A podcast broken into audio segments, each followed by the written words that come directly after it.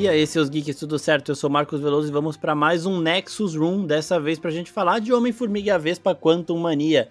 Um filme que, pra crítica, é um dos piores da Marvel, pela nota de aprovação lá, mas pro público foi muito bem avaliado, recebeu uma nota de 84% de aprovação ali, que tá ótimo.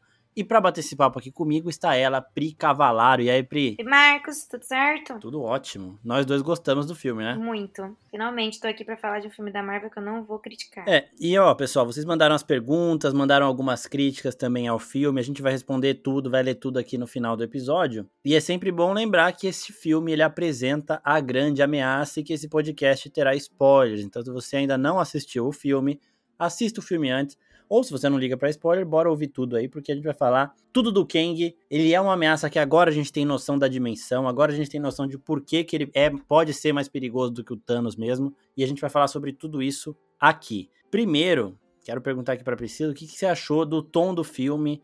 O que, que, você achou de, do status do Scott lá, que ele é agora ele é um vingador fudidão, todo mundo ama ele, não sei o quê. Eu achei legal. Assim, o status dele de Vingador é ótimo, né? Porque ele vive mais do status do que de ser um Vingador. Mas eu acho que eles não fugiram muito do personagem, porque o Scott sempre foi dessa forma, ele foi apresentado dessa forma, ele nunca teve a nobreza do Capitão América, por exemplo. Então, sempre foi pela filha, pelas pessoas que ele ama e tal. Só que o fato dele ser conhecido, até aquela parte, a vida dele sempre faz a confusão, né? Aí confundirem ele, confundir o inseto que ele é. Homem-Aranha, é. É muita cara dele. Eu gostei muito do tom do filme. Eu gosto porque é um dos filmes que tem mais comicidade, né, do, de todos os personagens da Marvel. Então eu gostei bastante. É, isso é bom, é bom de pontuar. Eu, eu também adorei porque assim, eu vi gente falando, nossa, será que vai ser galhofa igual o Thor? Gente, você, cada personagem da Marvel tem o seu tom de filme. O Steve Rogers, ele tinha filmes mais sérios. O Pantera Negra, a Pantera Negra, agora com a Shuri, tem filmes mais sérios. Agora, Thor, Homem-Formiga, você não vai esperar um filme sério dos dois. E Homem-Formiga até tem o seu momento dramático ali, bem pesado, tem cenas de ação também que são. Você fala, puta, agora alguém vai morrer e tudo mais. Então ele tem ainda um peso que não era rotineiro do Homem-Formiga. Então esse tom dele de cômico, pô, eu vou ver o Paul Rudd num filme da Marvel, eu vou dar risada, eu já sei disso. A gente tem que saber manejar as expectativas. Uma outra coisa também que eu vi que tinha muita gente criticando é que as pessoas querem, parece que querem Guerra Infinita e Ultimato sempre agora. Só que não, não é assim, não vai dar, tá ligado? Pra existir um novo. Eu já falei isso várias vezes. Pra existir um novo Guerra Infinita e um novo Ultimato, precisa desses outros filmes intermediários. E para mim, Homem-Formiga a Vespa aqui cumpre total a sua proposta e ainda apresenta bem, apresenta bem o Kang. Quando a gente chegar nele, vai ser um assunto muito foda. E isso que você falou do Scott estar pela filha, também é uma das partes mais incríveis do filme no momento que ele tá naquela zona de probabilidade, né? Que vai surgindo vários Scotts. E essa parte, esse reino, esse terreno aí, é uma coisa muito importante também pro Scott, pra Hope e pro próprio Kang. Que a gente vai chegar nisso também pro final do episódio. É, Cassie Lang, eu quero saber o que você achou da filha do Scott, que teve uma mudança de atriz. Eu não sei por que, que eles mudaram, era a Emma Furman e depois colocaram a Catherine Newton, que é a que tá agora. Eu acho que é porque ela parece mais com a pequenininha, ela parece mais com a estatura dos quadrinhos, mas eu quero saber o que, que você achou dela nesse filme. Eu, eu gostei. É, não foi, como ela não tinha tido, acho que tanto destaque, pelo menos na cena de ação e tudo mais, né, antes, eu não achei que mudar a atriz foi uma coisa muito marcante, que você bate o olho e fala, não, não é ela, não teve esse problema. Uh, eu gostei bastante dela, eu achei que só que... Ah, não sei, eu tenho um probleminha com a armadura. Por que, que a armadura dela, a armadura não, a... O traje. O traje dela é tão melhor, o Délio da Vespa, que o do Homem-Formiga. Pô, meu, não faz é, sentido. então, ele só se fode. Ele só Mas se eu gostei bastante da, da participação dela. Ela tem essa, essa parte social, assim, que o, que o Homem-Formiga não tem, né? Que o Scott não tem. E é bem típico da idade, eu achei tudo combinando muito, muito harmônico. Eu também eu gostei bastante da personalidade e tudo mais. O que me pegou um pouco, em alguns momentos, e que eu vi um pessoal falando também, é que tem algumas partes de interpretação ali que fica meio aquém. Tipo, tem umas horas que ela grita pai, parece que ela tá lendo ali, tipo, tá bem sem emoção, sabe? Mas isso daí é coisa que, mano, passa batido. Tipo, uma hora ou outra você vai estranhar, mas só no momento que ela tá saindo da prisão, ela tá da hora, tipo a interpretação tá boa. A Catherine Newton, ela é uma boa atriz, né? Às vezes ela não estava em seus melhores momentos em algumas cenas do filme, mas Isso daí é munição para quem quer criticar, que já ia criticar qualquer coisa, e para mim não atrapalha em Uhum. nada o desenvolvimento da personagem, porque a gente vê aqui uma personagem ativista, igual você falou, que volta os problemas do estalo do Thanos e que fica constantemente lembrando o Scott que ele é um vingador. Não só é um vingador para sair na rua falando que é um vingador e ganhando coisa de graça, permuta, mas é um vingador que tem que proteger as pessoas, tem que né, ajudar o próximo. Ela faz isso e ele fala, né, eu queria que você tivesse uma vida normal. Ela, pai, quando eu tinha seis anos, um cara vestido de abelha tentou me matar. Eu não vou ter Foi. uma vida normal. Então, e uma outra coisa que eu gostei também é que a Hope, ela começa a chegar mais perto do que ela é nos quadrinhos, que ela é uma liderança dos Vingadores, ela é, ela é uma Vingadora muito foda, né? o Scott, ele é um Vingador, né, o Homem-Formiga e tal, só que a Vespa, ela é uma das fundadoras.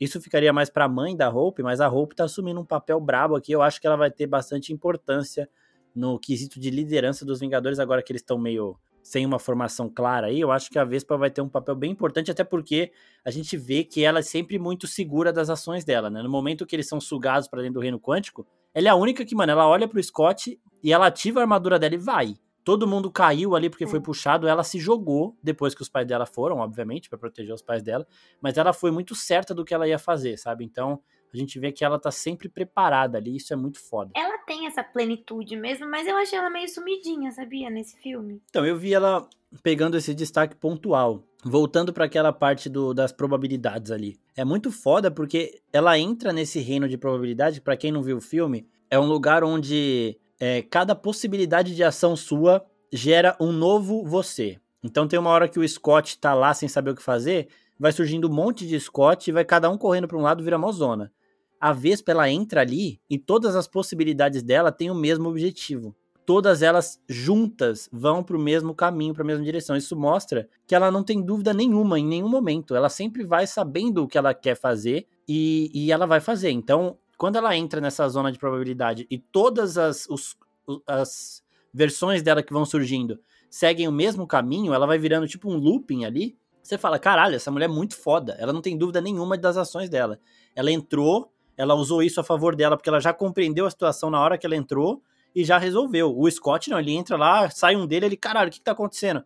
Sai um Scott Lang vestido de Baskin Robbins, um que não foi demitido, um que não virou Homem-Formiga e que tava ali simplesmente por conta disso. Tipo, ele não foi demitido quando ele vira presidiário, então ele não teve que fazer o roubo lá, quando ele vira presidiário não, né? Quando ele tá trabalhando depois de sair da prisão. Então ele não teve que fazer o roubo, ele não teve que pegar o traje do Homem-Formiga e não virou um herói ele continua trabalhando na Baskin Robbins. Ele até fala pros outros, ele fala, mano, eu tô com a roupa normal, vocês que estão fantasiados dessa porra, não sei nem o que é. Então, porra, muito da hora ver a Vespa nesse nível de, tipo, ela aparece pouco, concordo com você, mas quando ela aparece, a gente vê que ela sempre sabe o que ela tá fazendo. E isso é o necessário para você liderar uns Vingadores, por exemplo.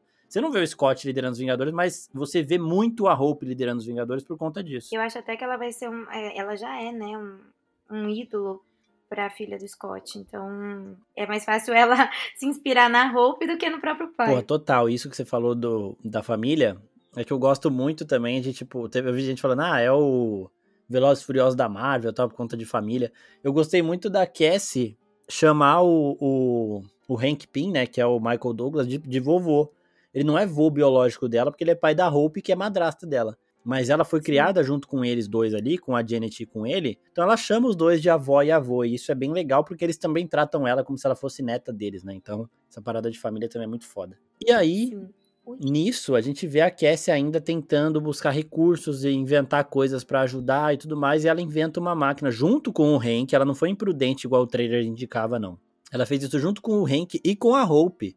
Ela criou uma máquina que manda um sinal pra dentro do reino quântico. E nisso, dá a treta toda. A Janet fala, mano, desliga essa porra, porque ela não contou nada que aconteceu no reino quântico, então ninguém sabia. Só que não dá tempo de desligar, eles são sugados pra dentro do reino quântico. E aí o filme começa, né? Esse momento fora do reino quântico é bem no comecinho mesmo. E o que, que você achou do reino quântico? De tipo, ambientação, dessa pegada de ser. Parece um Star Wars da vida ali. Tem uns conceitos muito foda de tudo tá vivo, tá ligado? Cara, me surpreendeu muito, muito. Eu adorei essa parte, como eles representaram. Eu nem imaginava. Eu imaginava que, por exemplo, eu, eu não vi os quadrinhos, né? Então, lembrando sempre minha opinião é uma, de uma pessoa que sempre vê os filmes só. Eu imaginava que eles poderiam encontrar com uma pessoa ou outra que foi para lá por acaso. Eu nunca imaginava que fosse todo um universo. Eu achei sensacional as cores, a forma como eles representaram. Aquele, aquela gosminha vermelha, gente, eu amei. Aquela gosma é muito boa, velho. Muito engraçado, velho. o Uzi, o, é. o que tem o Uzi. Eu achei sensacional. Até a forma como eles traduziram isso, né? como que eles vão falar todos a mesma língua e tudo mais. Isso foi foda. Eu achei genial, juro. Eu, cada vez que aparecia alguma coisa nova, me surpreendia mais. Realmente tem uma pegada meio Star Wars, principalmente aquele povo que aparece com os turbantes e tudo mais. É, lembra muito Star Wars. Mas eu amei, amei a apresentação, amei tudo que eles fizeram. Eu concordo demais. Porque, tipo assim, eu fui ver o filme, já tinha lido algumas críticas, o pessoal falando, ah, tenta ser Star Wars, mas é genérico. Não achei nada genérico esses conceitos de que tá tudo vivo. Essa parada de porque sempre tem, né? Ah, e todos os ETs eles falam inglês, tal, não sei o quê. Nos filmes da Capitã Marvel eles falam que eles têm um comunicador lá, uni é, universal e tudo mais. É uma desculpa meio pobre, né? Agora aqui, mano, eles não estão entendendo porra nenhuma. Aí a, a Cassie fala pro Scott, bebe o bagulho. Aí ele toma o negócio e ele começa é. a entender todo mundo. Isso é muito bom, mano. Eu falei, caralho, que da hora, isso daí é foda. E esse esse bichinho Gosma aí também, ele, ele, tipo, quantos buracos você tem? Eu tenho certeza que todo mundo no cinema contou os buracos na hora certeza. E pra achar o sete. É, e pra achar os sete buracos. Então, velho, todo eu mundo contou. Genial. E, Você... e aquela pega, a pegadinha, a pegadinha não, o, a sacada que dá no final também, que é, nossa, tem um baita buraco agora, que ele é muito ficcionado com buracos. Então, mano, ele, eu tenho buraco, aí ele começa, ele vira fodão com o buraco dele lá, e todo mundo, nossa, não sabia que ele podia fazer isso, né? Mano, sensacional. Eu adorei ele, eu juro. Eu acho que ele foi, tipo, uma coisa que elevou o filme a outro, outro nível para mim. É, é aquele personagem que tá ali para divertir, ele acaba dando umas surpreendidas também, né? Aquela, aquela mina também, ela era muito foda, né? A líder desse, dessa galera, desses rebeldes aí, né? Que ela volta também no final do filme arrebentando com o Kang, ela tem umas lutas foda. Então eles conseguem apresentar, eles apresentaram também o símbolo da Pixar lá, só que depois de tomar bomba, né? Que era o grandão. Sim. E é, ela me lembra, sabe quem é Valkyria? Lembra a Valkyria, né? Ela tem essa parada e ela tem uma, um aspecto meio alien também, né?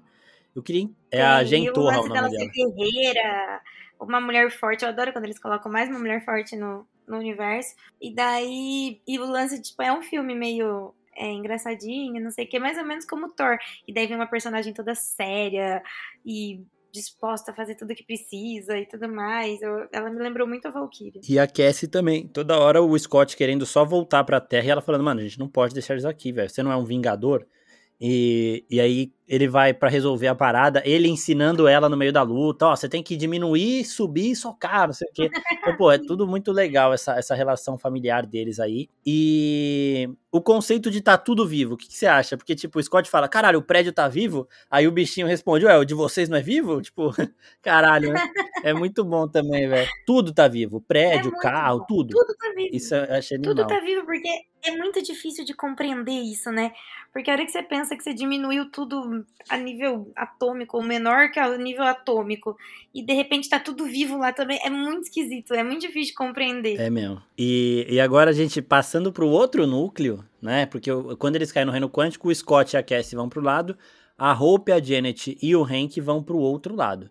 E a Janet, como ela ficou sei lá, 30 anos presa no reino quântico, ela conhece tudo ali, né? Então, ela ela tá foda também, né? O momento que ela vai fazendo as alianças e tudo mais, que ela pega esse pirata que você falou, que parece muito... Aquele momento eu tava vendo um Star Wars da Marvel ali, chega os, os piratas e tudo mais, que ela... É, então, que ela consegue o, a reunião com quem ela queria. Aquilo tudo é muito foda. E aí a gente entra também num bar, todo mundo conhece ela, e aí chega o Bill Murray. O que, que você achou do personagem do Bill Murray do filme também? Porque eu achei legal a história dele com a Janet e principalmente é, ele deixar ela, né? Deixar essa pulga atrás da orelha do, do Hank falando, olha, eu tive necessidades, mano. Eu fiquei aqui 30 anos, né? Porra, muito forte. Sim, não, mas ele. Isso foi muito claro, né? Logo que ele se falou que ele chegou, que eles se encontraram, que eles tiveram alguma coisinha. Fiquei triste só dele ter se tornado do mal. Mas sabe o que, que, me pega um pouco nesse negócio? Eu achei ela muito foda, eu imagino que ela deve ter sido muito foda e, e continuou muito foda nesse filme. Só que o lance dela conhecer tudo, isso para mim foi um pouco falho. Porque se você pensar que o negócio é o reino quântico, mano, ele é infinitamente maior que o nosso reino. Como que ela conhece tudo, todos os povos? Isso para mim foi muito esquisito. Então, é, isso daí é uma coisa realmente que Porque assim, o reino quântico, ele tem diversos pontos, né? Isso é uma coisa que o pessoal perguntou até, que daqui a pouco a gente chega para responder essas perguntas e eu volto nisso na parte de tempo. Que tipo, que o Scott falou em Ultimato, que para ele passaram cinco horas, enquanto na Terra passaram cinco anos. Então tem pontos do reino quântico que se você cai, o tempo vai correr de uma forma e tem pontos que vai correr normalmente. Só e ela caiu exatamente no mesmo ponto que ela já tinha caído antes. Mas por quê? Porque o aparelho que a Cassie fez, ele estava mandando um sinal para o reino quântico, e quem captou esse sinal foi o Ken e o Modok. O Modok capta esse sinal e traz eles exatamente do mesmo lugar que ela estava. Por isso é justificável ela conhecer tudo ali, naquela parte do reino quântico. Então, tipo, o reino quântico ele é acessável de todas as outras partes, mas há lugares que se você cai, o tempo vai correr de forma diferente e tudo mais, que é um caso que acontece até com as formigas do filme. Elas caem por um lugar onde a sociedade delas inteira desenvolve por não sei quantos anos, né? Muito tempo que elas constroem um monte de coisa e tudo mais. E aí elas, já muito mais desenvolvidas, vêm ajudar eles que estavam lá há cinco horas, enquanto para ela, elas passou ali, sei lá, uns 50 anos, não sei. 5 é. mil, sei lá, pô, passou muito tempo. Então, ela ter caído. O Scott até fala, mano, a gente não sabe nem se lá na Terra tá passando três dias a cada hora aqui ou a cada segundo. Então a gente tem que voltar mas eles estão num lugar onde o tempo corre da mesma forma quando corre lá dentro e lá fora, porque é o lugar onde a Janet estava. Por quê? Porque quem captou o sinal é quem estava procurando por ela, né? Era o Modok e o Kang ali. Então, por isso que ela cai exatamente no mesmo lugar, onde ela conhece todo mundo. É, mas eu queria saber se ficou óbvio para você que o Bill Murray ele era cuzão desde o começo, porque quando ele fala que ele virou um Lorde, eu falei, porra, pra ele ter sido nomeado desse jeito, só pode ter sido nomeado pelo Kang, né? Porque aparentemente o Kang tá lá mandando em tudo, enquanto essa galera se esconde dele e tenta é, fazer a revolução deles lá. Você achou isso também, não? Ficou. Não, pra mim ficou óbvio porque eu não conhecia a história do Kang, eu não conhecia nada disso, eu tava conhecendo tudo junto com o filme, conforme o filme tava me mostrando. Então não tinha ficado óbvio. Até eu ver que começou a movimentação diferente e tudo mais, e daí ver que ele tava tentando pegar eles, na verdade. Mas no, de começo, assim, não. É, e uma. É porque, tipo, eles, eles falam lá, né? A ah, rebelião, não sei o que, você ajudou, e eu virei um Lorde, lutei contra isso e tal. E aí ele fala uma coisa bem interessante, que o King ele é bastante persuasivo, né? Isso é bom porque vai voltar depois. A gente vê que as pessoas vão mudando de lealdade por conta dele, porque ele sabe mesmo convencer. E o legal aqui também é que o próprio Hank Pym, mesmo o Michael Douglas estando mais velhinho, ele tem o seu destaque nas cenas de luta também. É, são momentos pequenos, pontuais e curtos, mas ele tem, né? Então, ele que mata o Bill Murray, por exemplo, que ele joga, ele cresce a comida dos caras, que os caras estão comendo bicho vivo. Que é outra parada também surreal de conceito lá, porque tá tudo vivo, né? Aquele polvinho. É, então. E aí o polvinho se vinga do, do Bill Murray e come ele. Então achei, achei animal. A nave também, tipo, coloca e enfia a mão toda aí na nave. Aí ele enfia a mão lá na nave, tá, caralho. Não, é muito boa essa parte. É muito foda, né? Até a nave tá viva, né? É, é incrível. Exato. Ah, esse conceito é incrível. É, eu tenho uma pergunta pra você sobre as formigas. Por que, que elas não diminuíram de tamanho tanto quanto eles? Porque se todo mundo diminuiu de tamanho quando caiu, era para elas terem continuado o tamanho de uma formiga em relação a eles, Então, é? eu acho que deve ter um tamanho mínimo ali no reino quântico. Tipo, elas diminuíram no tamanho para caber ali e pronto, tá ligado? E aí ficaram do mesmo tamanho que eles. Mas todos esses conceitos de espaço, de tempo, tudo lá é diferente, é variado. Então, cada um pode acontecer. Tinha umas formigas maiores ali, umas gigantes tinha umas máquinas, né, que as formigas fizeram. Então, do mesmo jeito que elas caíram no lugar onde o tempo. Um Megazord de Exato, formiga. tinha um Megazord de formiga. Do mesmo jeito que elas caíram no lugar que o tempo correu diferente para elas, o, o, espaço também pode ter sido diferente, né? E isso é muito foda Sim. também no filme. É, e aí a gente chega no Modok, né? O que, que você achou do Modok aí? O Modok, primeiro, todo mundo tá rindo do Modok, gente, é para rir. Desde os quadrinhos, uma cabeça gigante com uns bracinhos de bebê é para você dar risada, assim. Então, porra. É, foi. Porra, tiração de sarro com o cara, como se não bastasse o que já aconteceu com ele, foi pura tiração de sarro, né? Quando ele tira o capacete, meu Deus do céu, quase. Meu. Ó, morri de morri de Eu também. Não é possível que fizeram isso com o cara. Não, e é muito foda porque o o Bill Murray ele fala, né, ó, o Kang já achou seus amigos e mandou a máquina de matar atrás dele. A sigla do Modok é máquina, é, é alguma parada assim, mas que é máquina criada unicamente para matar, alguma coisa assim que em inglês vira é. Modok, né? E aí ele vai atrás e tudo mais, e a gente vê que é o vilão, o, a gente já sabia disso, já tinha falado nas análises dos trailers e tudo mais, que é o Corey Stowe, né, o ator que faz o vilão do primeiro filme, o Jaqueta Amarela. Porque, para quem não lembra, quando o Scott derrota ele, ele acaba se contorcendo inteiro realmente, e a cabeça dele fica grande, o resto do corpo fica pequeno, e ele some. E aí nisso ele caiu no reino quântico desse jeito, foi salvo pelo Kang, o Kang deu um traje para ele ali, e ele fica com a cabeçona e os bracinhos e as perninhas. E, e, mano, é muito bizarro. Quando ele coloca a mão na cara do Scott, assim, ele fica, tipo, aquela mãozinha de bebê. Mano, é muito bizarro. É muito bom. E é isso mesmo. O, o Modok, ele tem uma série no Star Plus, que é uma série, acho que é mais 18, mas é uma série de família. Ele tá, a família Modok, e ele não consegue dar atenção pro trabalho dele de da IMA lá, que é um trabalho científico de matar e tudo mais, e pra família. Então, ele é um personagem para você zoar. Se você tá zoando achando que você tá atingindo a Marvel de forma é, ruim, né? Porque as pessoas às vezes elas só querem diminuir. Você tá fazendo o que a Marvel queria, porque quando você coloca o Modok em um filme, você quer que ele passe, sim, uma ameaça até que ele passe em algum momento. Quando as pessoas falam dele, elas falam, oh, a máquina de matar, fudeu. Mas é, é, é. unicamente, é, primariamente para você zoar o bicho. E, e, mano, toda hora que ele apareceu eu dava risada, porque ele tem que ser ridículo. Sabe? Você falar, nossa, o Modok é ridículo, não é um insulto ao Modok. Você tá falando que comprovou o que eles queriam comprovar, tá ligado? Sim, não dá nem pra levar a sério. Ainda por cima, eu acho que o pior é essa relação dele ser.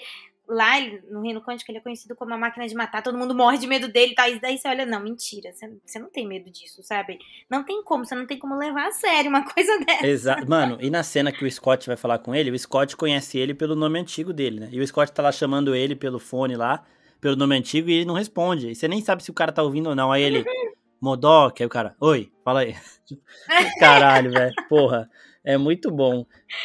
Ele é ridículo. Ele, ele é ridículo, ridículo, exato, mas ele, ele é isso mesmo. E uma coisa que eu acho que é muita sacanagem que eu vi já no Twitter com o Thor e agora é a pessoa pegar cena isolada e colocar na internet falando que é uma porcaria. Com o Thor, eu vi falando da cena da Poderosa Thor que ela fala Eat My Hammer, né?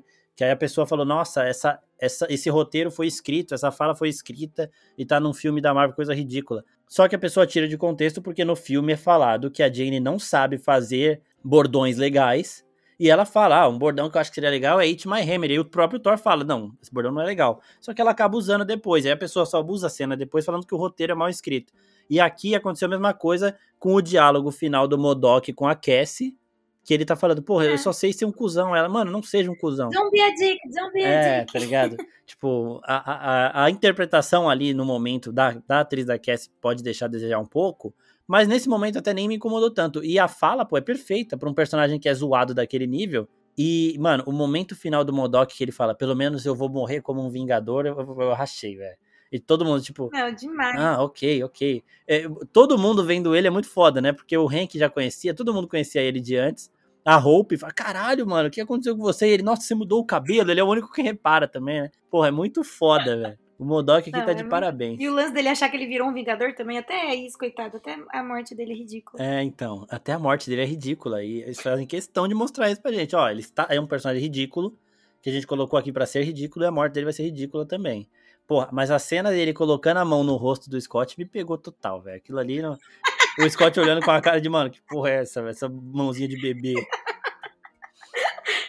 consigo. Eu lembro da, de algumas cenas desse filme, eu morro de rir. Eu também, até, até, hoje, faz uma semana que eu assisti, eu tô morrendo de rir ainda. Não, eu também, eu tô lembrando aqui disso, eu, eu dou muita risada. Porque essa cena do bracinho me lembrou do Deadpool, que o Deadpool ele tem um fator de cura lá, de, Ai, foda. Tem.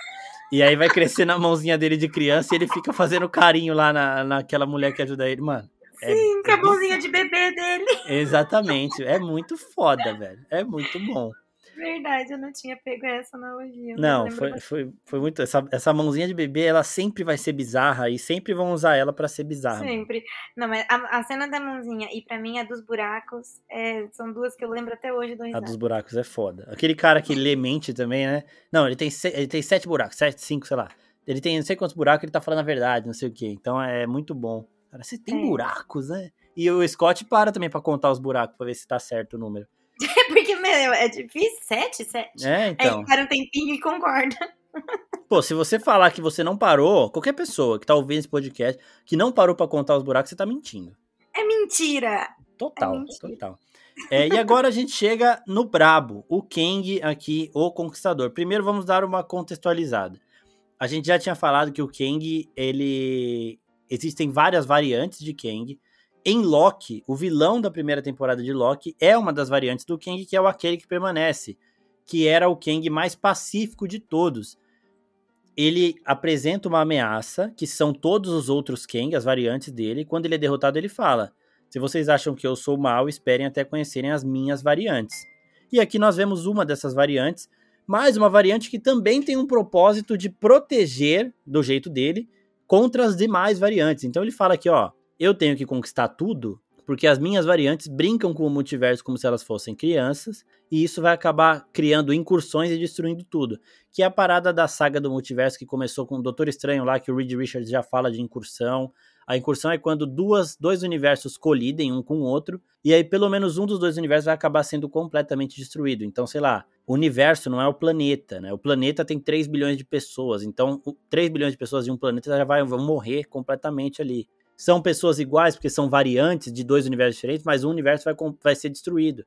E aí, quanto mais isso acontecer, mais do multiverso vai se deteriorando e vai acabar tudo. Então, a motivação desse Kang também é impedir as variantes dele, porque elas estão brincando com o multiverso, mas ele quer dominar tudo. Ele quer destruir algumas realidades para impedir colisões, e ele quer dominar tudo, então ele é também um tirano. E ele fala uma parada aqui que até conecta com o que o Thanos fala que ele fala aqui: conquistadores destroem mundos quebrados e criam um novo. E o Thanos em Ultimato, ele, ele tem essa parada, né? Ele fala pro Tony Stark lá, ele fala: "Ah, vocês me mostraram o que eu devo fazer. Eu devo destruir tudo aqui e recomeçar um universo do zero". E então já tem até um propósito meio relacionado com o do Thanos. Quero saber o que, que você achou dessa ameaça do Kang aí. Ai, olha, Marcos. Ó, pra quem não sabe, tá ouvindo a gente, o Marcos é minha Marvelpedia. Ou é seja, isso aí, tudo que eu preciso perguntar, né, de Marvel, eu ligo pro Marcos, eu mando mensagem pro Marcos, é com ele que eu falo. Eu saí do filme, eu fiquei tão pirada em cima do Kang e, e desse negócio do multiverso. Isso é, é, um, é um conceito tão abstrato que até eu entender, aliás, eu acho que eu não entendi até agora. Eu passei dias pensando nisso. Por isso que eu falo que o filme é bom.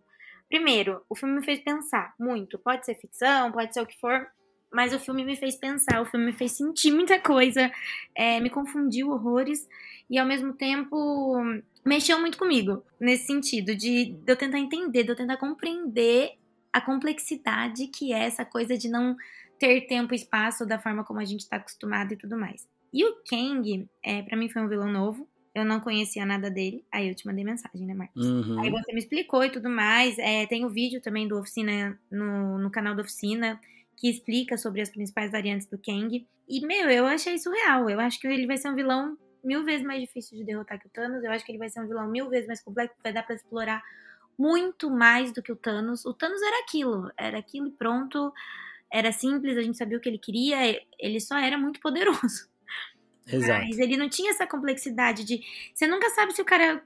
O cara que você vai estar lidando é do bem, é do mal. Na verdade, não tem essa. Com ele não tem isso bem e mal. Será que ele tá, do, tipo, querendo a mesma coisa que você naquele momento?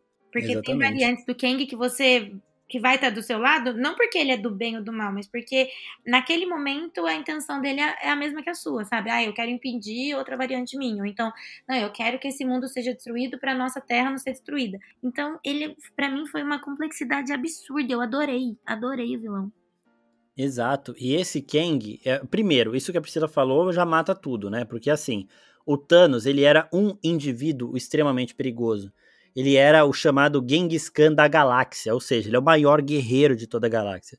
Então, ele individualmente, ele é aquilo ali, ele está parado na sua frente e você não consegue derrotá-lo. Ele é um indivíduo extremamente fatal e perigoso. O Kang, ele é um conceito. Então não adianta você falar, ele não é tão forte quanto o Thanos. Não, obviamente ele não é tão forte quanto o Thanos. Só que ele é um conceito. Você sabe quando que você vai conseguir destruir o Kang? Se você vai matar todos os Kang? Se vai sobrar algum? Se ele vai conseguir voltar? não sabe. Por, isso, o perigo dele é nesse, é que ele é um conceito muito surreal, assim, e muito amplo pra gente saber quando vai derrotar ou não. Se alguém, o Thor, por exemplo, pegar o Thanos no X1 e conseguir derrotar, acabou o Thanos, entendeu?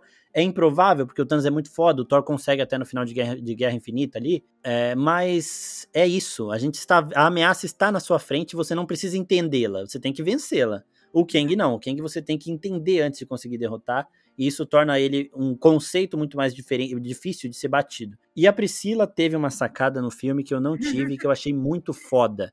Eu achei muito foda. Depois que ela me falou, eu falei, caralho, como que eu não pensei isso? Tem um momento do filme que o Scott tá lá, ó. Se você me pensa bem antes de me enfrentar, porque eu sou um vingador, Só que ele não é burro, ele fala, já chamei os outros Vingadores, né? Eu rachei o bico também nessa hora. e o Kang fala, você é um Vingador, eu já matei você antes? Aí ele fala, às vezes passado, presente e futuro se confundem. Você não é o do martelo, né? E aí nisso, eu pensei na hora, é, eu vi muita gente fazendo vídeo pro YouTube na hora de tipo, pô, em alguma realidade, no passado, o Kang matou o Thor. Só que a Priscila, quando saiu do cinema, ela me mandou um áudio falando assim: mano, eu fiquei muito triste que o Thor vai morrer pro Kang. E é isso, cara. Tipo, o Kang já matou o Thor em outra realidade, só que num tempo futuro. Então, basicamente, o que a gente, o que depois que a Priscila me falou, eu comecei a acreditar também, é que a Marvel já avisou: o Thor vai ser uma das vítimas do Kang. Porque no futuro. Por... Exato, né? Foi isso que você falou, né? Eu achei, mano, eu achei essa sacada absurda, surreal, muito boa. É, pra mim ficou muito claro isso, que, tipo, eles estão avisando que o Thor vai morrer. E faz todo sentido o Thor morrer, porque, primeiro, ele é um dos antigos Vingadores, e eles estão renovando todos. É, segundo, os filmes do Thor, querendo ou não, eles não estão é, contribuindo muito com a história. Tá sendo mais é, papagaiada e tudo mais. Inclusive, o último filme, assisti-lo e não assisti-lo, dá na mesma, né? Dá. É, não tem mais uma coisa que contribui muito com a história. Eu até acredito que o Loki vai junto.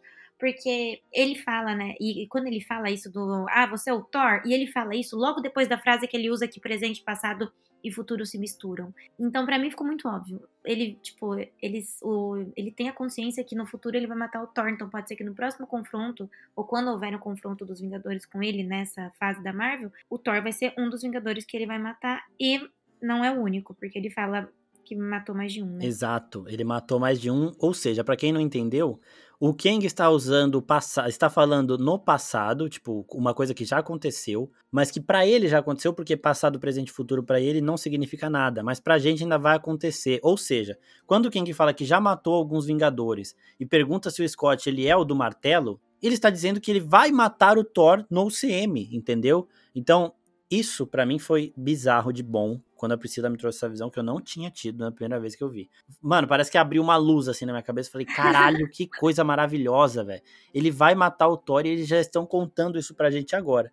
Então, já mano. Uma visão, já tô preparando. Exato. E aí eu vi um monte de gente foda, youtuber foda. Tem um canal que eu amo que é o New Rockstars, por exemplo, do cara faz. Ele fez um vídeo lá de 25 minutos imaginando o momento antes disso aqui que o Kang pode ter matado o Thor. E agora, e depois que você falou isso, mano, isso aí mata tudo, tá ligado? Tipo, ele vai matar, a gente ainda vai ver acontecendo, só que para ele, isso daí já se misturou, já é passado, presente e futuro, já não interessa mais. Então, porra, isso daí é uma basicamente uma coisa que até teve um pouco na, na saga do infinito, do Thanos, que é quando a Wanda dá visões aos Vingadores, né? Então o Tony Stark ele chega e ele tem uma visão lá em Era de Ultron, que ele vê todos os Vingadores mortos e ele sobrevivendo, e o, o, Capitão América fala, né? A culpa foi sua, tal. O escudo do Capitão América está quebrado ali naquele momento. E aí depois, uhum. em Ultimato, a gente vê o escudo do Capitão América quebrado, todos eles prestes a morrer, se o Tony Stark não estalar o dedo. Então, o Tony Stark não teve naquela realidade que a Wanda mostrou para ele, a determinação de se sacrificar para salvar todo mundo e todo mundo morreu. Só que agora, ele já sabendo disso tudo, ele tem. Tanto que em Guerra Infinita, quando Thanos fala você não é o único amaldiçoado com o conhecimento? O Tony responde: Minha única maldição é você, porque ele ficou ocultando na cabeça dele desde que ele viu isso. E o Thor também acontece: ele vê a destruição de Asgard, e aí depois tem o Thor Ragnarok, que acontece a destruição de, de Asgard. São jeitos diferentes, mas aqui, depois que a Priscila falou isso, me clareou muito. É a Marvel falando pra gente: o Thor vai ser morto pelo Kang. E é esse Kang aqui, o Conquistador, que vai voltar. Porra, obrigado Eita. por ter me falado isso, tá? Porque. eu acho que, é, tá vendo? Quando você não tem o conhecimento de tudo, porque eu não sabia da imensidão do poder do Kang, na verdade, quando eu assisti o filme, né? E daí, a, o, pelo menos, o mais simples de entender foi isso. Que, pô, eles estão avisando que vai matar. Porra, é, é importante, eu acho, que lembrar que o Kang tem esse poder, né? Do que para ele o, não existe o tempo e o espaço, como pra gente. Não, não, a, pra gente é muito fácil, é passado, presente e futuro. E ele não, ele viaja como ele bem quer, tanto pelo tempo quanto pelo espaço. Então pode muito bem ser o Kang que tá falando com a gente hoje, ele já foi passado, ele já foi pro futuro, no futuro ele matou alguém. E essa mesma variante dele matou alguém no futuro e tá ali conversando com a gente agora no presente. Então eu acho que foi um aviso, sim. Nossa, achei isso, achei isso sensacional. E assim, lembrando que este Kang, o Conquistador, ele é um exilado dos outros Kang. Então ele colocou medo em todos. Ele fala, É, o conselho de Kangs lá, das minhas variantes, me exilou porque eles me temiam, porque eu vou acabar com eles porque o que eles estão fazendo não é certo. Então ele é uma variante temida por todas as outras. Então ele e o poder dele não está na força bruta. Ele tem sim uma tecnologia brutal que permitiria ele conseguir matar o Thor em alguma disputa entre os dois ali. Mas o poder principal dele está no conhecimento, né? É aquilo que eu falo. O vilão do, da primeira grande saga da Marvel é o Thanos, que o poder dele está na força dele. Ele é extremamente forte. Não é muito fácil de você vencê-lo na mano a mano, acho que ninguém consegue, tanto que ele já entra dando um cacete no Hulk para mostrar isso pra gente. Enquanto o, o, a ameaça do Kang está no conhecimento dele e nessa vulnerabilidade do tempo que ele consegue demonstrar. E aí eu acho, por isso que eu acho que o vilão perfeito do terceiro da terceira grande saga da Marvel seria o Doctor Doom, porque ele é a junção dos dois. Ele é muito forte fisicamente e ele também é muito inteligente. Então seria muito foda para o futuro aí. Mas isso do Kang é muito importante da gente falar. E aí, a história inteira corre naquela parada de que ele quer recuperar a nave dele para poder sair do reino quântico, que foi a Janet que conseguiu prendê-lo ali porque ela porque a máquina do tempo dele está é, tá conectada com a cabeça dele, neurologicamente conectada com ele, então quando ela toca na nave, ela vê as memórias dele e sabe o que ele já fez e o que ele vai fazer, justamente por isso que a gente está falando, da vulnerabilidade do tempo, né? E aí uhum. o, ela deixou o, a carga da nave presa em um reino de possibilidades. Né? Onde você, você cai ali e aí diversas possibilidades do que você poderia fazer começam a surgir na tua frente. Então vai surgindo diversos clones seus e cada um vai tomar uma decisão, né? E esse é um momento muito foda, porque é o que você falou lá no começo do filme, da família. O Scott tá completamente perdido. Cada uma das possibilidades dele tá pensando em uma coisa. Só que quando eles veem que eles têm que proteger a Cassie, que é a filha do Scott, todas as possibilidades do Scott entram em sintonia para um único objetivo: proteger a Cassie. Então é ali que ele consegue escapar desse mar de Scott Lang que cada vez surgia mais. Aí um corria para tentar fazer um bagulho e morria, o outro tentava fugir e morria, o outro, sabe? E aí, e por isso que eu acho a, a Vespa tão foda, porque ela sempre entrou ali e todas as possibilidades dela que iam surgindo estão sincronizadas. O que, que você achou desse conceito também de de possibilidade. Achei, mano, do caralho. É, posso falar que eu fiquei um pouco confusa? Porque eu tinha entendido que isso aí, na verdade, ela não aumentou a, aquele trocinho, o orbzinho que dava poder pra nave dele e pra armadura dele. Eu achei que ela tinha aumentado com aquelas partículas PIN num nível que ele não ia conseguir usar enquanto não diminuísse, por isso que precisava entrar no núcleo, não era isso? Então, ela usou um monte para explodir e eu acho que ela diminuiu. E aí diminuiu tanto que ela, ela caiu num lugar ali, aquele, aquele mar, aquela explosão que continuava ativa ali, ela era essa parada, tipo, constantemente diminuindo, sabe? E travada no mesmo, sei lá, no mesmo estado. Então, quando você entrava lá, você ia criando diversas possibilidades. possibilidades. É porque, porque ainda estava acontecendo, sabe? Eu acho que eu entendi isso daí. Eu tinha entendido que esse negócio das possibilidades fazia parte do poder do Kang, tipo, do que é o não, Kang. Não. Ele fala que aquilo, a, a, o que dá poder para a nave dele é uma parte dele, né? É, uhum. é, como se fosse uma parte dele. Por isso que o Kang tem tantas variantes. Eu tinha entendido tudo errado, então. É, não, a, a, parada das variantes dele é outra que, tipo, cada uma vai para um tempo e elas acabam se cruzando e acaba gerando várias e ainda tem um monte de variante porque tem um monte de universo, então essas aí do Kang, elas vão se misturando porque todas elas vão saber mexer com o tempo. Então, hora ou outra, elas vão colidir. Então, por isso que é muito importante ver o último episódio de Loki, porque o Aquele que Permanece, ele explica isso. Né? Ele fala, ó, a gente se encontrou uma vez, é, em uma sala, aí começou a vir cada vez mais variante, e no começo a gente era tudo muito pacífico um com o outro, um elogiava o universo do outro, só que aí começaram a aparecer algumas variantes que queriam dominar os universos dos outros, e aí começou a treta, começou a guerra do multiverso, e eu peguei a minha realidade e isolei ela dos demais. Então eu consegui sair dessa treta, ele não, não ganhou de ninguém, ele escapou, ele fugiu. E ele explica isso lá. E aqui agora tem um dos Kings que quer controlar todos os outros porque ele tem medo do que os outros possam fazer.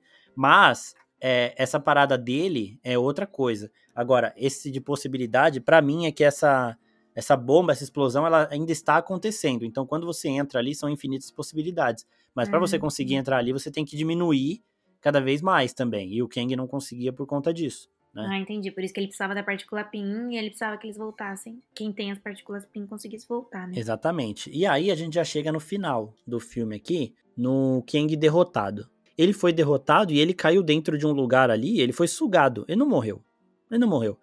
E na minha opinião, ele foi sugado para este lugar de possibilidades. E ali, ele vai ficar muito tempo até ele conseguir sincronizar todas as possibilidades dele em um objetivo só, até ele conseguir entender claramente qual é esse objetivo dele, e ele vai usar essas possibilidades que ele vai gerando lá dentro desse lugar para testar as coisas. É basicamente o que o Doutor Estranho fez no Guerra Infinita, que ele fala: ah, quantas realidades você viu? Ah, eu vi um bilhão, não sei quantas. Quantas a gente ganha? Uma só. Então, basicamente, o Kang vai usar essas possibilidades dele que estão sendo geradas para isso.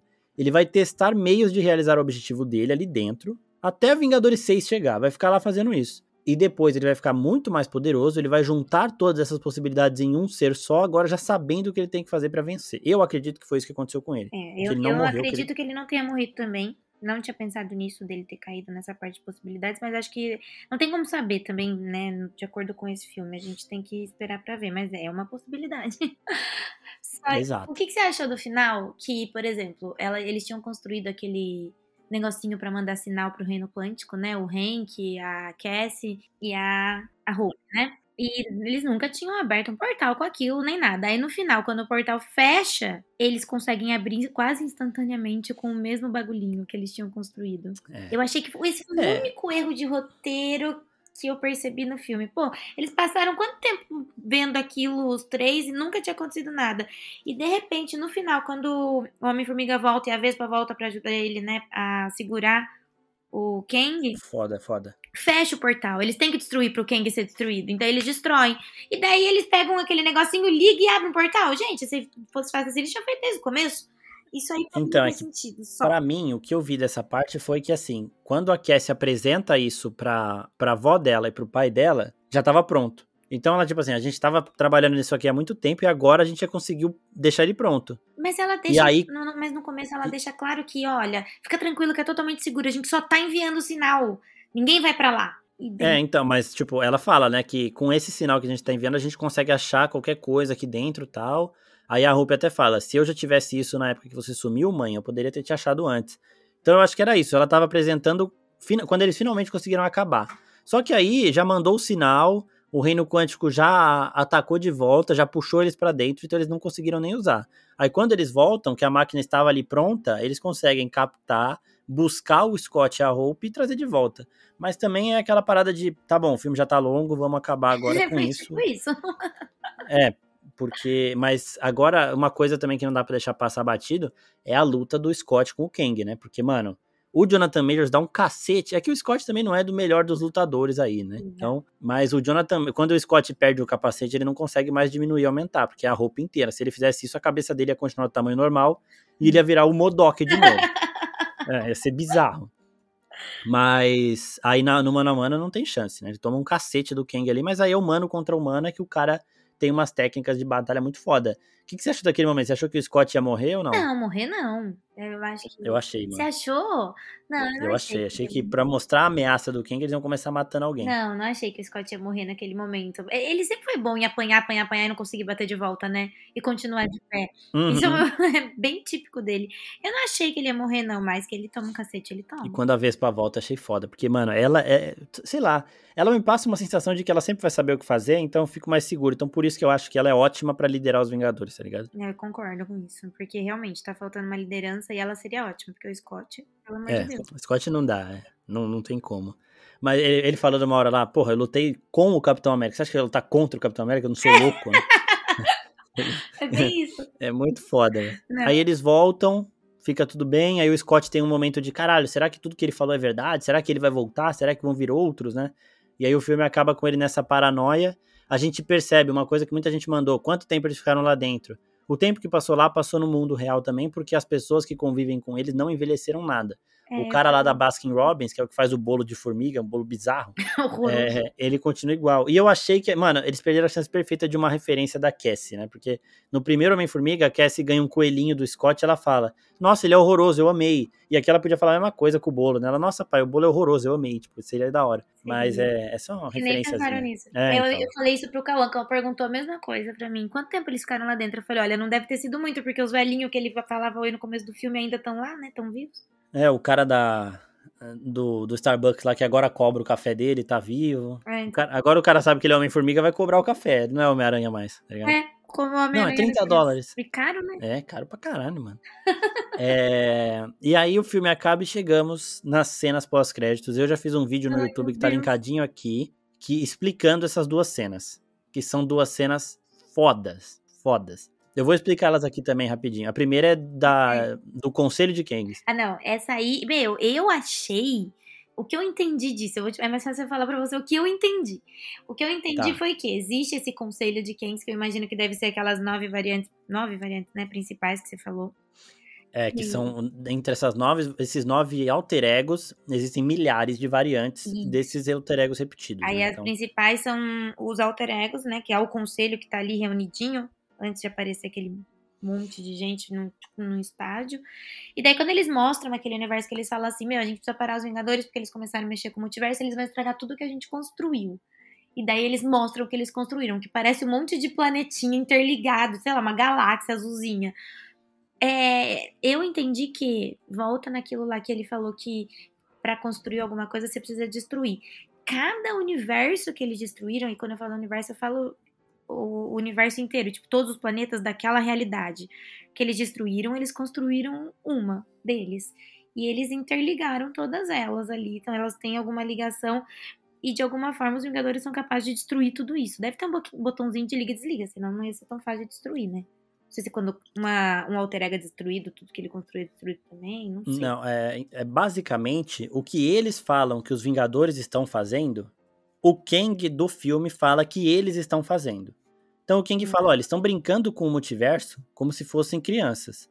Eles são muito imprudentes. E eles ali falam que quem tá mexendo com o multiverso sem saber são os Vingadores. Então é a parada do Kang de sempre transferir a culpa também pra outra pessoa. Então, enquanto um Kang, o conquistador, que a gente viu no filme inteiro, ele percebe que os outros Kangs são imprudentes na forma que eles mexem com o multiverso, de ficar é, juntando realidade, de ficar indo um pro lado do outro, de ficar um tentando conquistar o outro, um tentando ajudar o outro, não sei o quê, eles estão deixando as coisas cada vez mais caóticas.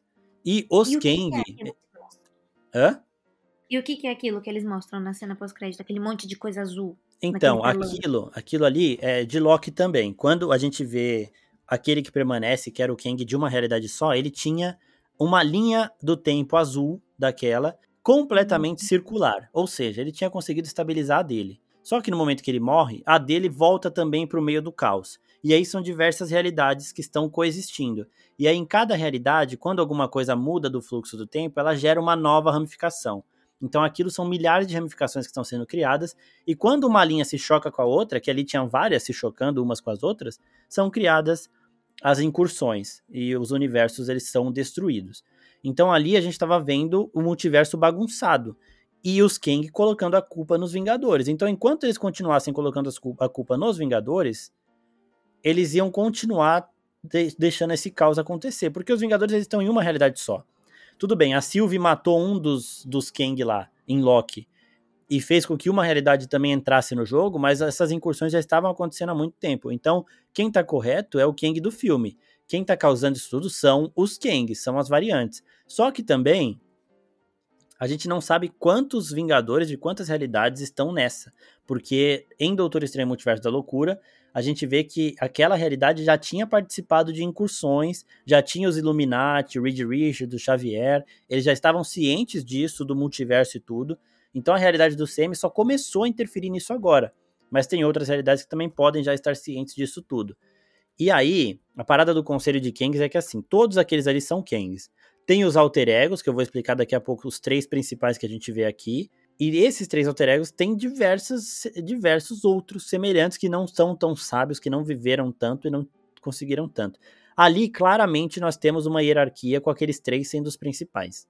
Os três que aparecem na cena. E os outros que vão chegando, eles vão chegando também, é bem legal isso, eles vão chegando por portais que são iguais os portais que o Reed Richards usa em Doutor Estranho Multiverso da Loucura. Pra quem não sabe, o Kang ele é o Nathaniel Richards, que é um descendente do Reed Richards, né? Então é bem distante, é século 40, acho, mas é descendente.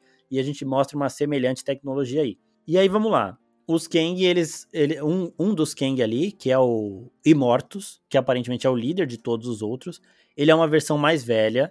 E ele convocou todos os outros Kang para celebrar que o exilado foi morto. Mas ele não. E aí, os outros dois que estão ali são o Kang, que eu acredito que é o Kang Prime, porque o corpo dele já tá virando robô, mas ele parece ser o Kang mesmo. Porque a, os alter egos são Kang, Ramatut, que é o, que é o faraó, o Imortus e diversos outros que eu também expliquei em vídeo, tá linkadinho aqui, depois vocês assistam, que é bem complexo mesmo. E aí, eles se reúnem sempre para conversar sobre o multiverso, para tentar não destruir tudo, para continuar fazendo as paradas deles. E quando um deles se rebelou, eles exilaram, que foi o principal do filme. E aí eles estavam ali se reunindo para comemorar esse, essa morte do exilado. E aí um dos Kang fala: Nossa, você deve ter ficado puto que não foi você que matou, né? E aí o Kang faraó, o Ramatut, ele fala: Você tem certeza que ele morreu mesmo? E aí aquele Kang que eu acho que é o Prime Kang, que é o robô ali, ele fala: se eu não tivesse certeza, eu não teria convocado, eh, não teria convocado vocês. E aí eles perguntam pro aparente líder, que é o Imortus, que é o mais experiente, quantos você chamou? E ele fala, eu chamei todos. E aí abre uma arena, assim, e uhum, você vê sim. uma porrada, uns Kang que parece lagarto, uns, tem, tem de tudo ali. E aí no vídeo que eu explico as cenas pós-créditos, eu falo de algumas variantes bem específicas, falo de mais coisa, porque se eu falar aqui também vai ficar muito longo. E, e, eu achei animal essa cena, eles gritando, eles vibrando. O Jonathan Majors que consegue passar uma interpretação diferente para cada um. O Immortus, por exemplo, tem uma voz muito rouca, muito foda. Né? Então, pô, é um puta de um ator que eles pegaram pra fazer isso. Ele passa mais sabedoria mesmo, né? Como se ele tivesse mais sabedoria do tempo e conhecesse mais coisas. Exato. Tipo, ele passa uma arrogância em um, uma sabedoria em outro, uma cautela em outro, então ele é muito foda. Para quem viu Loki e viu Homem-Formiga, já vai ver uma diferença gritante entre os dois vilões ali, aquele que permanece e o Kang o Conquistador. E quando você vê essa cena pós-crédito, você vê mais ainda. E aí que tá a parada. Vingadores 5 é Dinastia Kang. E a Dinastia Kang é isso que a gente tá vendo esse conselho de Kings reunido. Então, eu acredito que este monte de Kang vai ser o vilão de Vingadores 5. E o vilão de Vingadores 6, Guerras Secretas, é o Kang final e as incursões em curso aí. Então são diversos planetas, diversas realidades. É aí que abre a possibilidade de voltar Tobey Maguire, Andrew Garfield, é, Wesley Snipes de Blade, o Quarteto Fantástico da Fox e todos os outros filmes da Marvel que já existiram podem voltar nesse filme, porque vão ser diversas realidades em colisão e eu acredito que o, o, foco principal vai ser o Kang o Conquistador deste filme aqui. Então, Vingadores 5 teria todos os Kang, e Vingadores 6 teria o único Kang que sobrou, que é o Conquistador, tá? Então, basicamente, eu acho que é isso. E a segunda cena pós-créditos é o começo da segunda temporada de Loki. Então, o Loki ficou apavorado com o que ele viu do Aquele que Permanece, e quando ele cai em outra realidade, ele vai procurar uma variante do Kang para ele conseguir lidar melhor com a situação. E quando ele acha, ele fica aterrorizado, né? Ele fala: é esse cara aí. E é um cara num tempo passado, da época, sei lá, do começo dos carros ali, quando estavam saindo da charrete para carro, o cara falando da fragilidade do tempo, que é o mesmo discurso do Kang. Então eu acho que esse cara pode ser também o fundador da TVA, está começando a fundar a TVA, então ele está angariando pessoas para ajudá-lo nisso. E aí, quando o Loki vê, ele fala, mano, é ele, é ele. Aí o Mobius fala, mano, parece que tá vendo um fantasma, velho. Calma, ele não é tão assustador. Aí o Loki, é assustador sim, tá ligado? Então, são duas cenas que mostram a dinastia Kang espalhada. Uma que eles têm uma região para se encontrar, mas que eles estão controlando várias realidades e estão agindo em várias realidades diferentes. E uma outra que já tem um Kang no passado da Terra, faz, tocando zaralho aí, fazendo um monte de coisa, tipo, angariando gente, já falando do tempo bem no passado mesmo. Agora sim ficou muito interessante. Agora sim, meu Deus. Eu quero ver o é, que então, fazer lá... isso com o, o filme do, do Guardiões da Galáxia em relação ao multiverso. Então, é, uma coisa que eu falei no vídeo também é que esse Kang, que é todo robótico, eu acredito que ele pode ter uma relação com o vilão de Guardiões da Galáxia, porque o vilão é o alto evolucionário, e o trailer de Guardiões da Galáxia mostra o passado, quando o Rocket era filhotinho, e o presente agora. E no hum. passado, o alto evolucionário tem o corpo completamente humano. Só que no tempo presente, ele tem o corpo já é, mesclado humano e robô. Então eu acho que esse Kang pode ter buscado uma uma evolução física para se tornar um androide mais poderoso, mais resistente, com o alto evolucionário.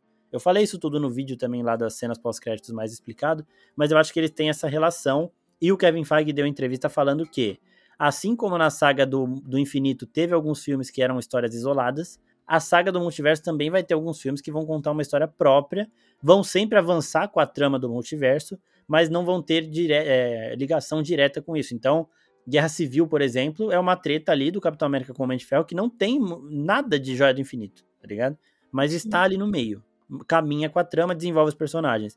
E vão ter filmes que vão fazer isso também aqui. Não, o próprio é, nessa nova saga. Por mais que é, fale do Kang, mostre tudo mais, essa parte do Kang e do multiverso, o filme em si não se passa em nada de multiverso, não muda de universo nem nada, né? Vai pro universo quântico, mas o universo quântico não entra no multiverso, né? É, o filme, esse aqui serve para passar o, o efeito, a ameaça do conceito do Kang. Então, tipo, ele, ele está falando do vilão em si, mas, mas vão ter filmes. O Thor, por exemplo, não tem nada. O Homem-Aranha é, Sem Volta para Casa tem multiverso. Doutor Estranho tem multiverso, diretamente ligados à trama desses dois filmes. Homem-Formiga tem o Kang, que é principal nessa trama, e apresenta é, o conselho de Kangs e tudo mais. Thor não. Thor é separado, Pantera Negra é separado, mas todos eles vão desenvolvendo os personagens e, e caminhando com o universo em si. Sim, que né? vão fazer parte disso. Sim. Mais alguma coisa para falar do filme? A gente pode responder as perguntas aqui para encerrar. Não, vamos para as perguntas. Então bora. Guilherme Góes pergunta o que a gente achou do Kang. E o Juninho já pergunta se ele irá superar o Thanos. Juninho 2519. Eu acho que é nessa, né? De um ser uma ameaça individual e o outro ser um conceito é, que é muito difícil de ser, compreendido, de ser compreendido. E por isso ele é uma ameaça gigante, porque a gente não entende ele. É, exatamente. Eu acho que não, não existe a quantidade de super-herói suficiente, nem se juntar de todos os multiversos para vencer o Kang, porque sempre vai ter uma variante a mais, ou várias variantes a mais. Então é bem isso, tem que descobrir exatamente como vencer o conceito. Não, não é número mais ou força. Exato. Como foi com o Thanos. A Ana Carol 000 pergunta quais filmes e séries eu preciso ver para entender. Homem-Formiga 1 e 2 e a primeira temporada de Loki são cruciais para você entender aqui. Agora o resto, tipo, ele faz algumas piadas de Ultimato e de Guerra Civil, que são os filmes que ele tá, o Homem-Formiga mas é só piadinha. Se você ver, você vai entender. Se você não ver, não vai entender, mas também não vai ter impacto nenhum na história. Então, só Homem-Formiga 1, Homem-Formiga e a Vespa, né, que é o 2, e a primeira temporada de Loki você precisa ver. A Carolina Vargas pergunta se passa antes ou depois da série do Loki. Se passa depois, porque na série do Loki ele derrota aquele que permanece, aí a nossa realidade entra no fluxo de colidir com as demais, de colisão com as outras, e aí sim que a gente tem toda essa treta acontecendo. Tiago Carvalho, os filmes do CM estão chatos? O que, que você acha, Priscila? Ai, meu Deus, olha olha, não é que eles estão chatos, mas eu acho que, assim, eu preferia não ter assistido alguns. Principalmente Sim, Doutor Estranho. Thor eu achei que foi completamente inútil. E. Qual mais que eu não gostei? Ah, Eternos também, eu achei muito inútil. Então, assim, eu não acho que eles estão chatos. Eu acho que eles estão nessa mudança, eles estão caminhando para essa, pra essa fase do multiverso e tudo mais, a passinho de formiga. É, então com calma, Sim, né? Vai com calma. Eu, particularmente, eu só gostei de Homem-Aranha até agora, Wakanda Forever, mas não por causa da história, mas sim por tudo que representa e tudo mais, a homenagem e o quanto foi emocionante. E esse Homem-Formiga eu realmente gostei. Os outros, eu, eu realmente preferia não ter assistido. Principalmente Doutor Estranho. Ah, Doutor Estranho acho que é bem importante aqui para isso, justamente por mostrar as incursões e tudo mais. Mas o Thor, sei lá, também foi um filme que eu não, não gostei muito, mas não, não tão chatos, não. É que é aquela parada que eu falei, tem filme que vai ter que existir para apresentar alguma coisa pro futuro. Então, se a gente quer ter um filme que chegue na grandeza de Ultimato de novo, a gente tem que, pelo menos, deixar esses filmes serem lançados. Não precisa assistir, porque a oficina vai fazer resumo de tudo. Então é só assistir os vídeos da oficina. É, pode ser, pode ser. Mesmo é, porque, né? para chegar na grandeza de Ultimato, foram quantos filmes? Filme pra caralho. Desde 2008 até 2019. 24? É, por aí, uns 24, 25 é, né? Filmes. É. Então, assim, são 24 filmes para você chegar naquele, naquela grandeza, naquela, naquela complexidade, para você entender todos os personagens e vibrar quando eles aparecem e tudo mais. Então, precisa, eu entendo que precisa disso. Eu acho que, na verdade, é, eu concordo, eles não estão chatos. O único filme que realmente foi meio inútil foi Thor. Foi. Thor foi foda, mano. Parecia que os caras estavam devendo favor lá, velho. É, não é possível. Porque, assim, não, não somou muita coisa, não trouxe nada de novo, não. sei lá. Mas é, os outros todos são importantes. Eu falo do Doutor Estranho que eu odiei porque eu não gostei de ver a Wanda como ela estava no filme. Mas é. não que ele não seja importante, tem sua importância, óbvio, eu reconheço isso. Sim, é exato. É, foi triste a Wanda malvada. A parada da Wanda foi meio controversa também. Mas, é, do Thor eu falei também no podcast, a gente fala de Thor, dos motivos que eu não gostei, porque desperdiçaram um puta vilão e um puta ator, né? Você tá com o Christian Bale fazendo o Gore, mano, você não pode desperdiçar daquele jeito. Mas o Léo Bolter pergunta: será que o Conquistador morreu mesmo? Eu acho que não vão matar geral. Eu acho que não vão, não vão matar geral das variantes dele. É, não, não morreu, a gente falou aqui já. E as variantes dele eu acho que vão ser resolvidas em Vingadores 5. E a, a Nalanda.lima faz umas perguntas interessantes aqui, ó. O Kang apresentado no filme é o de Dinastia Kang? Eu acho que Dinastia Kang são vários. E ela pergunta ainda: na segunda cena pós-créditos que tem o Loki, é o mesmo Loki da série? Isso vai ser mostrado na segunda temporada? É o mesmo Loki da série e isso daí provavelmente vai ser a primeira cena da segunda temporada. E ela pergunta como eles foram pro passado e por que eles estão procurando o Kang. O Loki, ele termina a primeira temporada dele em outra TVA, mas ele ainda está na TVA. E estando na TVA, você pode ir para qualquer ponto do tempo. Então, na primeira temporada da série, ele vai dá lá para ver Pompeia, os caralho, então ele fica indo e voltando. E aqui também, ele pode ir para qualquer ponto no tempo. Então, ele vai para um ponto onde ele acha que foi o surgimento da TVA, ele pode ter feito alguma pesquisa para isso, e vai buscar este Kang que formou, sei lá, isso aqui é suposição minha. Mas ele está num tempo específico para ele achar um Kang específico que ele acabou de encontrar. Agora, para que isso? Eu acho que pode ser para impedir o surgimento da TVA, pode ser para entender o Kang melhor desde o começo, mas ele está ali propositalmente buscando aquele Kang específico e o motivo disso tudo sim vai ser mostrado na série. O Maicon DBO parou as palhaçadas igual a Thor 4? Não parou, porque se você tá vendo um filme de Homem-Formiga, você vai esperar palhaçada mesmo. Agora, se você quer ver um filme mais sério, você vai lá assistir os filmes do Capitão América, você vai assistir Pantera Negra, você vai assistir Cavaleiro da Lua. Se você quiser, se você ah. for ver filme do Thor, do Homem-Formiga, você vai ver palhaçada. Não, mas eu vou defender a palhaçada do Homem-Formiga, porque, ok, Thor é bem palhaçada. Mas o Homem-Formiga tem um humor um pouquinho mais sarcástico, sabe? Eu gosto do humor do Homem-Formiga. Ah, isso é verdade. É, e eu, eu não sei, eu gostei bastante da parte humorística do filme. Eu não é tão que... escrachado como é no Thor. É, o, o Thor é. O Taika Waititi é sacanagem que ele faz. Né? aqui, ó, o, o, o Laírton Cordeiro faz a pergunta aqui, ó. Por qual motivo o Scott passou cinco anos do estalo em 5 horas no reino quântico e a Janet passou 30 anos em 30 anos mesmo se era para ser 30 horas. Então, essa é a parada das formigas, de tudo. O reino quântico ele tem diversos pontos. Dependendo do ponto que você cair, vai passar uma hora em um ano. Dependendo do ponto que você cair, vai passar um ano em um ano. Então eles caíram, eles foram sugados para um ponto específico, que era o ponto que a Janet já tinha caído antes. Então, que é o ponto que, para sorte dela, é o ponto onde se passam 30 anos em 30 anos mesmo. Hum, a Janet ainda fala, né, que lá no universo quântico são vários universos dentro de um universo. Então, é, cada ponto funciona diferente. É que a gente sempre tende a imaginar os lugares com a mesma, a mesma linha do tempo que a gente vive, e não é. Tem que abrir a mente, tentar compreender um lugar que aqui é passa de um jeito o tempo e na esquina da frente passa de outro. Exatamente. Vamos, vamos supor que, sei lá, tem aquelas casas de fronteira, o cara que mora lá, metade da casa dele tá no Brasil, metade da casa dele tá no Uruguai, supondo assim. Ali é basicamente isso, metade do lugar passa um tempo de uma forma, outra parte passa de outra, outra forma passa de outra.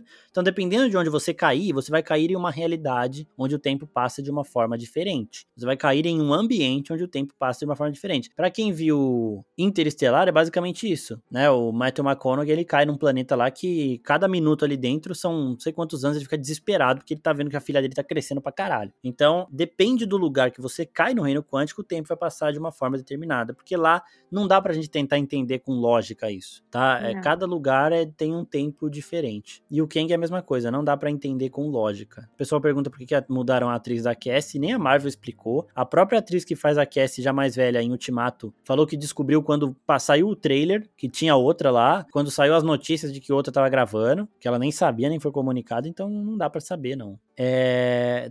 André Paixão. Como os outros seres foram parar no reino quântico? Eles explicam lá, né, que teve gente que nasceu ali. O Bill Murray até fala, né? Supostamente eu sou um humano, mas eu não sei que porra é essa. Ele não sabia nem que era formiga. Então, é. sei lá, não dá para saber, velho. Tipo, tem gente que vivia ali, né? Tipo, aquela raça da gentora lá, ela fala: Isso aqui é a nossa casa, mano. A gente viveu aqui. Então, essa, esses bichos que parecem molécula, célula também, nasceram ali, né?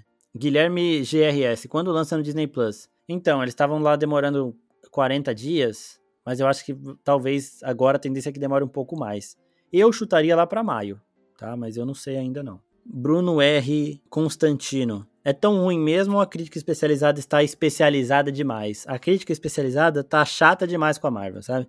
É, é o que eu falei no, no vídeo, por exemplo. Se esse filme fosse assinado pelo James Cameron, os caras iam achar os conceitos fascinantes e não sei o que, e é arte, não sei o que lá. Então, a crítica ver Marvel ali já, já dá uma esculachada básica. Não, e outra, eu acho que a parte de qualidade a Marvel não perdeu, entende? Apesar de ser o, o Reino Quântico é uma coisa cheia de efeito especial e tudo mais, é, CGI.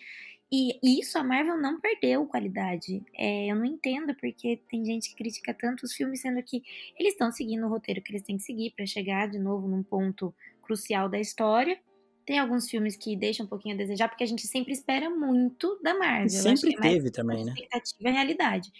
Mas, por exemplo, eu fiquei reparando na. A gente fica esperando as cenas pós-créditos, né? E a gente fica vendo os créditos. Cara, eu nunca vi um filme que tem tanta empresa de efeito especial como teve esse filme. Exato. Se você reparar lá, juro, são mais de 40 empresas grandes que fazem os efeitos especiais. Eu acho que essa questão de qualidade não perdeu e a crítica especializada tá especializada demais. É, eu também acho que é isso. E é muito. Virou moda, parece, né? Falar que a Marvel é genérica. Porra, tá tirando é. comigo. Que que é, que é, fala outra pessoa, outro, outro estúdio que fez um universo compartilhado que tá aí desde 2008 para mim. Antes Não, com essa quantidade de filmes e que seja tão coeso, né? coerente. É. Eles são coerentes. Exato. Se você quer falar que tá genérico, me apresenta outro universo compartilhado que está com uma história desde 2008, fazendo favor. Aí você pode falar que é, que é genérico. Agora, falar de um filme para outro dentro da Marvel, não. Se eles estão contando a mesma história, uma história gigantesca, vai ter filme que vai se parecer com o outro, sim. É... O Binho Isidoro pergunta: é sério que o Luiz não tá no filme? Tava contando com ele explicando o split, o estalo do Thanos. O Luiz sempre conta as histórias da melhor forma possível.